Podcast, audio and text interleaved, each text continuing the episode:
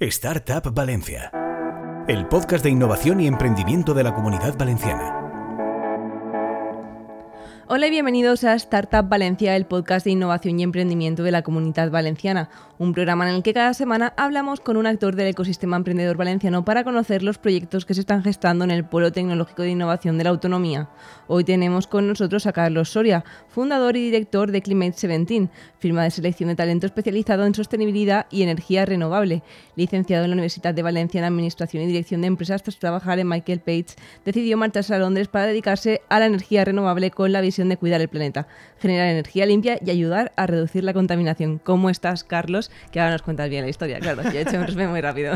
¿Cómo estás? Muy bien, muchísimas gracias, encantado de estar aquí. Cuéntanos la historia ¿no? de Climate 17 porque tiene historia, porque este no es el nombre original, pero vamos a empezar por qué es la compañía a día de hoy.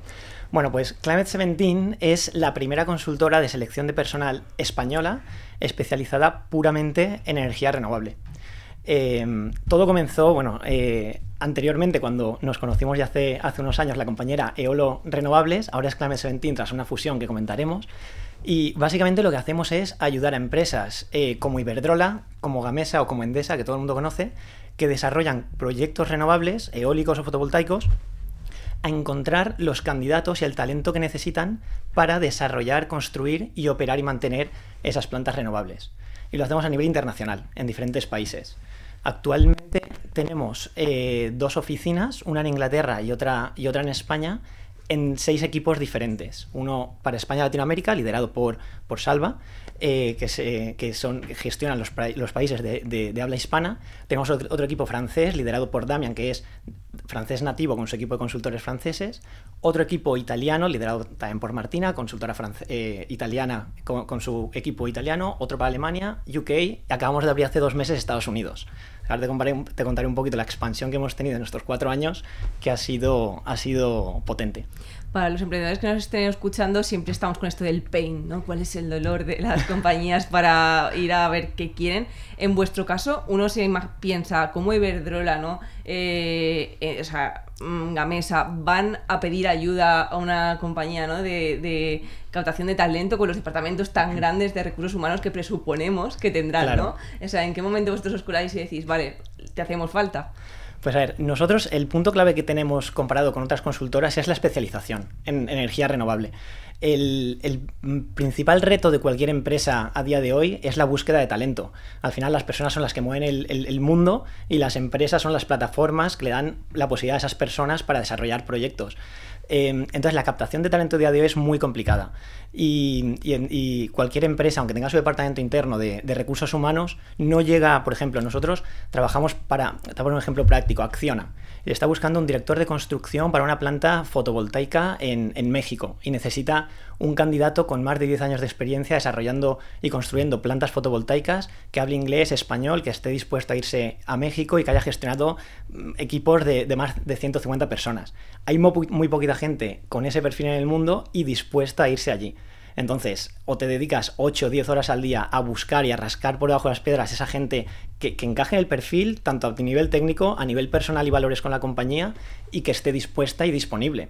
Y que luego encaje, obviamente, condiciones y otros beneficios, que es muy complicado. Entonces, las empresas grandes como, como, estas que estamos comentando, aunque tienen departamentos de recursos humanos muy grandes, necesitan de, de una ayuda externa para, llegar a hacer ese extra mile, ese, eh, ese de más para encontrar a estos candidatos. Claro, cuando vuelves a España, em, ¿por qué decides montar tu propio proyecto? O sea, ¿por qué decides emprender? Pues monto yo mi propia consultora. Bueno, yo cuando yo estudié aquí en, Valencia, en la Universidad de Valencia, y siempre tenía ese gen emprendedor. Eh, recuerdo que estaba en la universidad, eh, me, metía en cualquier concurso de, de emprendedores, recuerdo de Bancaja, y otros, incluso creé mi, propia red de, me puse a vender calzoncillos en el maletero de mi coche, o sea, historias que yo siempre tenía la mente inquieta, ¿no? Y, y, entonces cuando acabé la carrera, em, decidí, en vez de irme al, típico viaje de Punta Cana con todos los amigos, yo decidí irme a San Francisco unos meses a, buscar inspiración, a, decir, a ver, yo, yo creo que quiero montar algo, pero no sé cómo, no sé el qué, no sé qué servicio ni qué, ni qué producto. Entonces eh, me fui a San Francisco, estuve por ahí investigando, eh, respirando un poco el aire de allí, observando a la gente. Fui a, Silicon Valley a, visitar a Google, Apple, Facebook. Eh, comía en la Universidad de Stanford solo para, para, ver a la gente. O sea, yo siempre tenía eso, eso dentro. Entonces, volviendo un poco a tu pregunta, cuando volví de San Francisco, eh, yo, yo, tenía claro, bueno, pasé por Londres a, visitar a mi hermano, que en ese momento vivía allí, y de hecho ahí es donde cambió el chip. Yo siempre tenía la, idea de entrar en una empresa, crecer dentro de la compañía, intentar demostrar y promocionar. Pero cuando pasé por allí por Londres, de vuelta de San Francisco, a visitar a mi hermano, nos fuimos a, bueno, al, Tate Museum, a la cafetería de, arriba del, del, Museo de Arte Moderno, que se ven la Catedral San Paul y los edificios de la City, los, los rascacielos. Y allí tuvimos una conversación que ahí me cambió un poco el chip con mi hermano, que él es más emprendedor aún que, yo. y me dijo, eh, yo le decía, joder, eh, qué guay sería algún día tener la oportunidad de trabajar en la City, en una de estas grandes empresas y poder demostrar, ¿no? Y él me dijo, eso estaría bien, pero imagínate, o sea, todas esas personas trabajan en empresas que alguien ha construido, ¿no? que alguien ha, desarrollado de cero. ¿Por qué no ser nosotros esas personas que construyen o que crean estas empresas, estas plataformas donde la gente puede desarrollar su potencial. Entonces ahí me quedé pensando y dije, eso me apasiona. Entonces volví a España y, entré en Michael Page. Estuve, tenía varias posibilidades y básicamente buscaba un servicio o un producto que yo pudiese eh, ofrecer o que yo pudiese escalar. Y cuando entré en Michael Page me di cuenta que el servicio de, de selección de talento era algo que yo podía eh, escalar. Lo que no me gustaba era estar, eh, ser generalista, quería especializarme en algo. Entonces, ahí fue cuando decidí irme a Inglaterra a, a especializarme en energía renovable y después de siete años en Inglaterra, y ahora sí, respondiendo a tu pregunta, es cuando ya me especialicé, conseguí desarrollar diferentes equipos, diferentes mercados, y volví a España cuando ya estaba, me sentía que estaba preparado después de siete años para montar mi propia consultora, y así fue, la primera consultora de selección española especializada en, renovables. Iba a decir, ¿y por qué recursos humanos, no selección de personal, que te, ¿no? que te dijo ir por ese camino? Fue un poco lo que te decía, el intentar encontrar un servicio que yo pudiese controlar que me apasionase y que, y que pudiese ayudar a crear un impacto positivo a nivel social y medioambiental. Y eh, yo siempre lo digo, o sea, es muy bonito lo, lo, que hacemos. Selección de personal es ayudar a empresas a encontrar talento para desarrollar, sus proyectos internamente.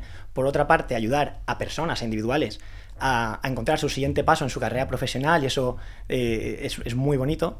Y además, si, si, lo hacemos en un sector como el renovable, que ayuda a crear un futuro más verde y sostenible para el planeta, pues se, se, cierra el círculo y entonces eso es lo que, lo que me apasionó de todo esto. Claro, iba a decir, eh, empezáis como Eolo, ¿en qué punto se cruza ¿no? el Climate 17? Pues Eolo, eh, Renovables en ese momento empecé yo solo. Eh, el primer año conseguí cierta facturación que me permitió contratar al año siguiente tres o cuatro personas, eh, facturar un poquito más y el tercer año contratar otras, otras cuatro o cinco personas más. Y en mi etapa eh, en Inglaterra conocí dos personas que, a día de hoy son mis socios, eh, David Blake y, Tom Worsley, con los que siempre he compartido la misma dirección, mismos valores, el mismo purpose, el mismo propósito em, y la misma estrategia. Y entonces ellos, más o menos al mismo tiempo que yo, ellos unos meses antes, salieron de su compañía en Inglaterra y fundaron su propia compañía, David Blake y Tom Worsley. Y casi al mismo tiempo yo salí de mi empresa en Inglaterra también, volví a España y fundé Olo Renovables. Entonces, ¿qué pasó? Que ellos estaban muy especializados en el mercado inglés. Y yo, yo me especialicé en el mercado español sobre todo y europeos como Francia, Italia, Alemania. Y lo que sucedía es que siempre hemos tenido buena relación, nunca hemos dejado de estar en contacto, entonces cualquier posición que ellos tenían en España me la pasaban a mí, cualquier posición o proyecto que yo tenía en Inglaterra se lo daba a ellos y colaborábamos así durante bastante tiempo. Entonces llegó un momento que, que ambas empresas estábamos creciendo, ellos ya eran 14 o 15, nosotros éramos 8 o 9, y, dijimos, y en ese momento ya tenemos que contratar departamento financiero, departamento legal, departamento de recursos humanos, de marketing, y dijimos, si estamos ya colaborando, trabajamos tan bien, eh, tenemos tantas sinergias, vamos a, fusionarnos y entonces aprovechar esas sinergias para, para tener una plataforma más grande con dos oficinas y contratar estos departamentos corporativos que nos ayuden a toda la compañía al mismo tiempo. Eso es total cooperativa, ¿no? De empresas, eh, vamos a colaborar todos. eh, o sea, en ese punto, ¿qué tipo de candidatos buscáis? ¿no? Porque si hay puestos que tienen más difícil cobertura, tú antes explicabas uno muy concreto, pero no sé si hay algunos que tengan más difícil cobertura. Sí, nosotros eh, trabajamos en todo el ciclo de vida de un proyecto renovable, ya sea fotovoltaico, eólico, hidrógeno o, o almacenamiento de energía. Eh, y en estos proyectos tienen diferentes fases. Hay tres verticales claras, que es el desarrollo de los proyectos, la construcción y más tarde la operación y mantenimiento y el, asset management. Entonces, dentro de todo este espectro de, posiciones llevamos desde en la parte de desarrollo project developers, es decir, desarrolladores de proyecto que buscan los terrenos, las licencias, los permisos de construcción de esos proyectos renovables, el punto de conexión, eh, originadores, eh, business developers que buscan negocio para, para, poder dar salida a estos proyectos. Eh, en la parte de construcción, desde la ingeniería, project managers, directores de construcción, site managers, ingenieros eléctricos, civiles, mecánicos, eh, de seguridad y salud y luego en la parte de operación y mantenimiento, en la tercera vertical, cualquier persona especializada en mantener y operar un proyecto renovable o asset managers, que es la gestión de, los activos. Es decir, casi todas las posiciones que gestionamos son técnicas, la mayoría de nuestros candidatos en nuestra base de datos son ingenieros, pero también trabajamos para nuestros clientes siempre renovables, cualquier posición corporativa como puede ser eh, un director financiero, un o alguien del departamento legal, marketing o recursos humanos se quedan proyectos parados porque no se encuentra el talento suficiente. Eh, hay veces que, nunca nos, eh, nos, rendimos, al final siempre encontramos, al final siempre encuentras a alguien. Siempre al final hay gente disponible y especializada y, que encaje en los requisitos. A veces lo que sucede eh, es que hay que cambiar un poquito o abrir los requisitos. Y ahí estamos nosotros como consultora para, para, aconsejar a nuestros clientes, mira, lo que estáis buscando lo hemos intentado, pero eh, estamos fallando, pues hay que ofrecer un poquito más de rango salarial o hay que abrir un poco el, perfil técnico o, o, sea, cambiar un poquito los requisitos para poder abrir el abanico de encontrar más candidatos. A veces se complica y hay búsquedas que cerramos en cuatro semanas o cinco semanas y otras que, que después de tres meses tenemos que volver a sentarnos con el cliente y cambiar esos requisitos, reorientar la búsqueda, pero al final siempre encontramos a alguien. Claro, te iba a preguntar, cuando nace Olo, tú acabas de, volver a España, ¿no? Una de las cuestiones que se plantean las startups es cómo hago ahora una cartera de clientes. No sé si en tu caso eh, ya los traías, ¿no? De, tus anterior, de tu anterior trabajo, o tienes que volver a, empezar ahí la búsqueda de clientes y a darte a conocer. Un poco ambas. Yo tengo que decir que, tengo la suerte, o bueno, el, esfuerzo que hice en Inglaterra durante siete años de abrir mercado en, España.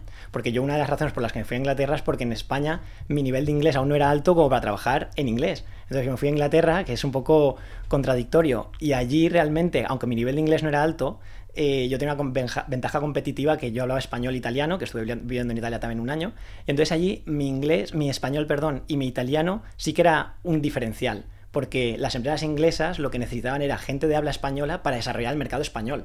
Entonces yo con mi inglés básico en aquel momento, con que me entendiese internamente en la compañía, ya era suficiente si podía estar desarrollando mercado. Entonces yo me encargué durante esos siete años a desarrollar mercado en España, viajaba muchísimo a España, me hice un networking de clientes, sobre todo en Madrid, aquí en Valencia también, y más ahora que, es la, que la ciudad está creciendo muchísimo y que, está preciosa a nivel empresarial. Eh, entonces, cuando respondiendo a tu pregunta, cuando volví de Inglaterra y fundé Eolo Renovables, el 80 o 70% de los clientes ya los tenía eh, en cartera. Entonces no fue difícil poder abrir de nuevo con ellos la cuenta y empezar a trabajar casi desde el primer día. Claro, estáis muy especializados, tenéis mucha competencia, eh, que a ver, competencias, sabemos ya que la competencia es todo. Siempre hay. Pero eh, no sé si han salido con más consultoras especializadas ¿no? en el sector de las renovables. Sí, en Inglaterra es verdad que yo cuando empecé en 2012, me especialicé en renovables, en Inglaterra ya existía una barbaridad, bueno, una barbaridad, pero fueron existiendo poco a poco más especializadas en renovables. Eh, yo creo que fui, me atrevería a decir, la primera o de las primeras personas en España que me especialicé en renovables. Entonces yo vi esa oportunidad. Y cuando vine aquí a España, sí que es verdad que éramos la primera consultora española especializada puramente en renovables. Y ahora sí que ha salido alguna otra.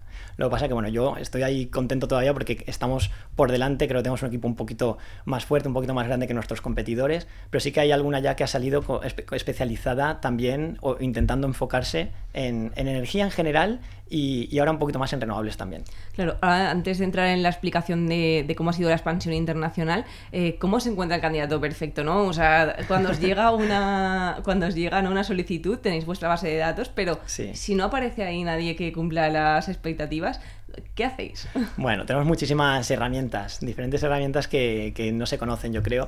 La primera y, principal es nuestra base de datos, que es una base de datos, al, trabajar en un nicho muy concreto de mercado, es puramente especializada en este sector. Todas las entrevistas que realizamos con nuestros candidatos son entrevistas puramente del sector renovable y sostenible. Entonces, la primera herramienta es nuestra base de datos, que tenemos ya una cartera importante de, candidatos que, conocemos y contactamos eh, casi a diario. Y luego, obviamente, realizamos publicación en nuestra página web, en nuestra website, en, nuestra plataforma. Tenemos diferentes job boards, plataformas de, empleo donde publicar, tanto en España, en Inglaterra sobre todo, que, que funcionan muy bien las plataformas de empleo como Indeed o Civil Library o Monster, este tipo de, plataformas. Luego, por supuesto, la herramienta más potente a nivel mundial de búsqueda de talento que es LinkedIn. Es, eh, tenemos diferentes licencias. Eh, con el, con el, plan más, eh, el recruiter de LinkedIn, que es el, plan superior, y entonces ahí tenemos acceso ilimitado a todos los candidatos del mundo. Y, luego, por supuesto, referencias del mercado. Eh, como estamos continuamente entrevistando candidatos y conocemos muy bien el sector, cualquier posición nueva que, nos llega, los candidatos al final, muchos de ellos son casi amigos, entonces podemos llamar directamente y decir que nos recomienden ciertas personas y, es, verdad que cerramos muchas posiciones por referencias del mercado gracias a la especialización. Claro, ¿cómo es eh, el modelo de negocio ¿no? de una consultora de recursos humanos? Porque entiendo que vais a éxito, pero bueno, para que la gente lo conozca. Sí, eh, bueno, no siempre a éxito y ahora cada vez un poquito menos, eh, nosotros al menos porque, porque protegemos un poco más nuestra, nuestro trabajo, pero es verdad que, se, está, siempre se ha trabajado a éxito, entonces el modelo es nosotros hablamos con un cliente, le ofrecemos nuestros servicios de selección, de poder ayudarle con ciertas posiciones y, nosotros cobramos nuestros honorarios en base a un porcentaje del paquete salarial bruto anual del candidato del primer año de contrato. Eh, puede ser a éxito con un porcentaje que puede estar entre el 20 y 25% a día de hoy en España. En diferentes mercados como Alemania cambia. Alemania es un 30-35, es una barbaridad y los salarios más altos. Pero, ese es un poco el, modelo de negocio. Un, porcentaje sobre el, paquete salarial bruto anual del candidato. Otra forma de trabajar con la que estamos trabajando mucho nosotros ahora mismo es con un retain, que es un pago anticipado. Eh, entonces el cliente, cuando ya nos conoce y, confía en nosotros, hay clientes con los que hemos trabajado 7, 8 años, les gusta cómo trabajamos, nos dan eh, exclusividad total en, las posiciones, confían en nosotros, entonces dicen, mira, bajarme un poquito el fee, bajarme el, fee a, un 21, a un 20% y, y os damos, hacemos un pago por anticipado para asegurarnos 100% que esa posición es vuestra y la vais a cerrar vosotros. Entonces es un poco el, modelo de, negocio. Luego hay otras formas de trabajar, también estamos trabajando con otros clientes con, que están buscando a lo mejor 20 eh, o 30 candidatos en, un proyecto concreto y entonces ahí ya se hacen diferentes, diferentes formas de trabajo. Claro, en esta captación del talento es verdad que ahora muchas compañías van directamente a las universidades ¿no? a, por, por talento. Al ser un sector tan concreto, ¿percibís que sale el suficiente talento de las universidades especializados o este talento tiene que especializarse eh, con la experiencia? Un poco ahí cómo se canalizan esas posiciones más junior. Sí que es verdad que eh, desde hace ya unos años, como el sector renovable está, está en auge, está creciendo y esta Agenda 2030, eh, eh, los objetivos sostenibles, que de hecho nuestro nombre ahora te contaré, Climate 17, el 17 viene de los 17 objetivos sostenibles que, que la ONU ha puesto a los países miembros para para ser sostenibles a nivel social y, medioambial. Entonces es verdad que gracias a todo esto eh, están saliendo, eh, se está estudiando muchas más ingenierías y, sobre todo han aparecido nuevos másters donde eh, especializados puramente en el sector, en renovables. Entonces está saliendo muchísima gente joven, talento con muchísimas ganas de, crecer dentro del sector y lo tienen clarísimo. Yo cuando salí de la carrera no tenía muy claro qué hacer y, ahora entrevistamos a gente juniors que, les queda un año o dos para terminar la carrera y que saben claramente en qué empresa quieren trabajar y en qué posición dentro del sector renovable. Qué suerte. Sí, sí, es increíble. Pero sí que es verdad que posiciones juniors no llevamos muchas. Eh, el tipo de posición que solemos gestionar eh, es un perfil medio alto. Eh, si quieres que un poco de rangos salariales, rondaría entre los 60 y 80 mil euros brutos anuales. luego hay posiciones que estamos gestionando de 120, 150 mil euros, que ya son a lo mejor posiciones de dirección, de country managers. Y a lo mejor las más bajitas que estamos gestionando están entre los 40, en torno a los 45 mil euros algunos clientes, porque esas, eh, los estudiantes eh, tienen mayor acceso a, o sea, las empresas tienen mayor acceso a ese pool de, de, candidatos eh, de, estudiantes. Entonces a nosotros nos lo, nos lo demandan menos, pero cuando, cualquier cliente que nos pide un perfil un poquito más junior, siempre lo buscamos y es un poquito más sencillo encontrar, sí que hay talento. Claro, eh, vamos a abordar ahora la parte esa, de la expansión internacional, ¿no? ¿Qué parte iniciasteis vosotros al principio cuando erais EOLO, ¿no? Y ya cómo se ha configurado cuando os habéis fusionado con Climate 17. Vale, pues cuando nuestra parte, Eolo Renovables, era bastante más internacional que, la de mis compañeros hoy, en día mis socios, David y Tom, eh, principalmente por, por, el idioma, ¿no? los, los, idiomas. Yo cuando fundé Eolo Renovables eh, conseguí convencer a, tres eh, compañeros, en, trabajaban en mi equipo en ese momento, en mi empresa anterior, que era un francés, un inglés y un, y un brasileño. Parece un chiste. Como un chiste. Les, les, conseguí atraer a mi proyecto y se vinieron conmigo. Entonces ellos me ayudaron ya directamente a abrir el mercado inglés, francés, y bueno, Brasil, un poquito Latinoamérica, Portugal. Eh, entonces, casi desde el sexto mes ya estábamos trabajando en mercados internacionales. Em, de hecho, el año pasado, y hace, dos años, cerramos eh, posiciones en 24 países diferentes, que es una barbaridad. En, México, en Chile, en Colombia, eh, incluso en Vietnam, obviamente en España, Inglaterra, Italia, eh, Alemania, Polonia, Rumanía, una barbaridad. Y entonces cuando, cuando realizamos la, o empezamos a, pensar en la fusión, mis, mis socios a día de hoy están únicamente especializados en, Inglaterra. Entonces, cuando ya comentamos la fusión, yo dejé de trabajar directamente el, mercado inglés, porque ellos están mucho más especializados y son más conocedores, y yo me centré en la expansión internacional, que además es lo, que me gusta. Entonces, a partir de ahí ya empecé a montar equipos sólidos para España, Francia, Italia, Alemania. Y, gracias a la fusión, eh, al ser tres socios, tener un poquito más de músculo financiero, hemos crecido siempre de, forma orgánica, nunca hemos pedido financiación externa, eh, pero al, ser tres socios, dos empresas eh, juntas con dos oficinas, ese músculo financiero nos ha hecho poder crecer un poquito más rápido y con mi visión internacional, que es verdad que esa ha sido un poquito, un poquito siempre más, más mi parte, hemos conseguido montar equipos ya sólidos en, seis países diferentes. Estaba recordando que cuando hablamos la anterior vez, em, comentabas, bueno, hubo un tiempo que es evidente que el sector de las renovables estuvo muy parado en España, ¿no? Sí. ¿Se, fugó mucho talento y ha, vuelto o cómo está un poco la situación? Sí, sí, sí, sí, pero claramente. Yo en 2012, cuando empecé en renovables, me dedicaba, eh, yo trabajaba con empresas españolas, pero ninguna posición en España. Todas las empresas españolas estaban desarrollando proyectos en Latinoamérica, sobre todo en Alemania, en Inglaterra. Entonces yo durante dos, tres años me dediqué a, sacar candidatos españoles que vivían en, España, recolocarlos a, México, a Chile, a Argentina, a Inglaterra, a Alemania.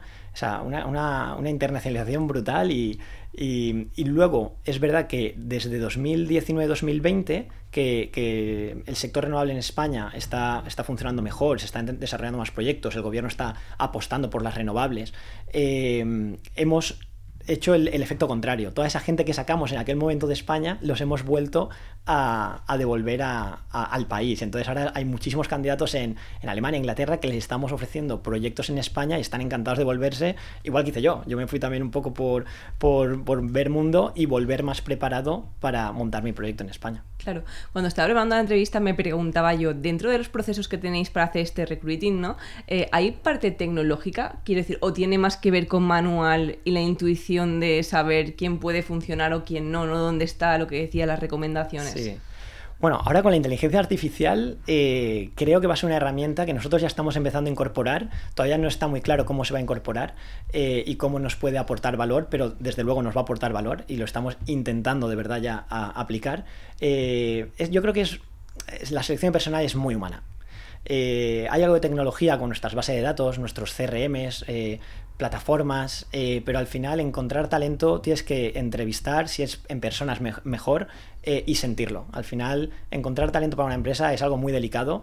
Eh, estamos hablando del futuro de, ciertas personas y, esas personas que van a ayudar a desarrollar proyectos dentro de una compañía. Entonces, eh, es verdad que no se puede estandarizar demasiado. Las personas, eso creo que nunca se va a perder en el, en el, en el sector de, los recursos humanos. Esa, esa, cercanía con el candidato y conocerle bien, entender bien sus necesidades y, y sus, lo que está buscando, eso va a ser siempre humano y no se va a poder reemplazar, yo creo. Claro, estabas comentando antes un poco los puestos con más dificultades para cubrirse, pero vosotros que estéis todo el tiempo en contacto con las demandas del sector, ¿qué tendencias se observan, ¿no? ¿Por dónde camina ahora las energías renovables? Pues ahora en los últimos tres años se ha desarrollado, se está desarrollando muchísimo proyecto. Eh, que obviamente es la primera fase del ciclo de vida de un proyecto renovable y ahora dentro de poquito se va a empezar a construir siempre se está desarrollando, construyendo y operando proyectos, pero ahora mismo, los últimos tres años, en toda Europa sobre todo, en España, Inglaterra, eh, ahora hay muchísimo en Alemania, lo que se buscan en Italia también, Francia, eh, desarrolladores de proyectos. Es la posición que nosotros la semana pasada estuve en Madrid, que voy muchísimo a, reunirme con clientes y creo que de cinco o seis reuniones que tuvimos, cuatro clientes me pidió la misma posición, un desarrollador de proyecto. Entonces yo voy con mis compañeros y nos reímos ya, porque, porque es la misma posición. ¿Qué quieres desarrollador de proyecto?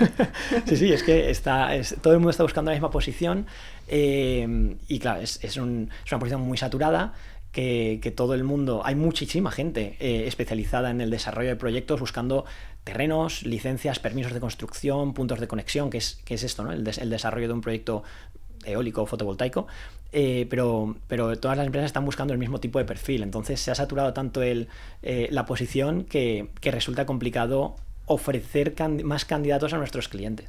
Claro, estamos llegando al final de la entrevista. ¿Qué objetivos tenéis para, para 2023? ¿no? ¿Cómo os esperáis terminar este año?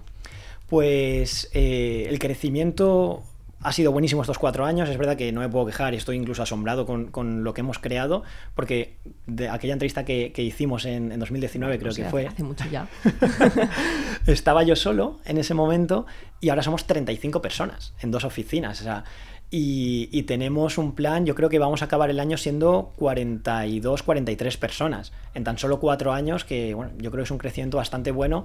Eh, entonces, un poco los objetivos es terminar en ese número de personas, eh, asentar los seis mercados en los que realmente tenemos presencia ahora mismo y que, y que estamos consolidando. Y a nivel facturación, hemos crecido desde el primer año que bueno, facturamos 150.000 euros, que no estuvo nada mal para ser un primer año, a, más de 2 millones que estamos ahora mismo de facturación. Entonces, los objetivos es consolidar las dos oficinas, los seis equipos y llegar a esos objetivos que tenemos a nivel facturación. Claro, una pregunta que hacemos a casi todo el mundo para terminar esta entrevista es qué consejos no daría alguien que quiere emprender y quiere poner su en marcha y más uno de servicios que parece que no, en los tiempos que corren todos son tecnologías SaaS y no, pero qué consejos para poner en marcha un proyecto de este tipo. Pues yo creo que diría eh, que la gente no sea conformista y no sea realista. O sea, que, al final, eh, si eres realista, lo único que vas a conseguir es eh, hacer algo que ya ha realizado alguien antes, ¿no? Eh, escuché una vez, y, tiene mucha razón, o sea, la primera persona que, lanzó un avión al cielo no estaba siendo realista, ¿no? Para, transportar pasajeros. O la primera persona que, creó Internet que es una plataforma invisible que, conecta información y, personas alrededor del mundo, tampoco estaba siendo realista y cambió el mundo. Entonces, eh, lo que decías, lo único que vas a conseguir siendo realista es hacer algo que alguien ya ha realizado antes. Entonces, no seas realista, ten un plan, un plan claro. Eh, y, por, supuesto, eh, muchísimo trabajo, muchísima dedicación. Esos son los ingredientes para tener éxito y poder desarrollar un proyecto ambicioso. Pues nada, hasta aquí hemos llegado. Muchísimas gracias, Carlos. Yo creo que ha sido súper interesante porque es verdad que no es un sector que tocamos, tocamos habitualmente y que es muy interesante conocer los, los pormenores, ¿no? Por si hay aquí algún emprendedor animado en montarse una consulta, una consultora de recursos humanos y peor aún, hacerte la competencia. Bueno, para encontrar eh, el escaso talento que existe. Hay, hay espacio, hay espacio para todo el mundo y y cuanta más competencia, mejores, mejores seremos y, más nos empujaremos a crecer. Más evangelización de que salgan más eh, egresados ¿no? en el sector de las renovables. Yo se lo digo siempre a mi equipo, digo, digo, no os conforméis con los proyectos que ya sabemos hacer, o sea, vamos a aceptar aquellos proyectos de los clientes que no sabemos, porque esos, clientes, esos proyectos que nos dicen, ¿sabéis hacer esto? No, pero son los proyectos que queremos realmente, porque son los proyectos que nos empujan y que nos, y que nos obligan un poco a, pensar fuera de, del box, ¿no? A, pensar fuera un poco de, de, lo que estamos habituados y nos hacen separarnos realmente de nuestra competencia porque, porque nos empujan a crecer y a ser mejores, ¿no? Entonces va un poco en línea con eso, o sea, intentar coger proyectos complicados para crecer y, avanzar y separarte de tu competencia. Pues nada, yo creo que habrá resultado muy inspirador para quien nos esté escuchando, así que muchísimas gracias de nuevo, Carlos, y a vosotros esperamos en el próximo podcast. Muchísimas gracias a vosotros. Un abrazo. Encuentra todos nuestros podcasts en nuestra web 999plazaradio.es o en tu plataforma preferida. 99.9 Plaza Radio, la voz de Valencia.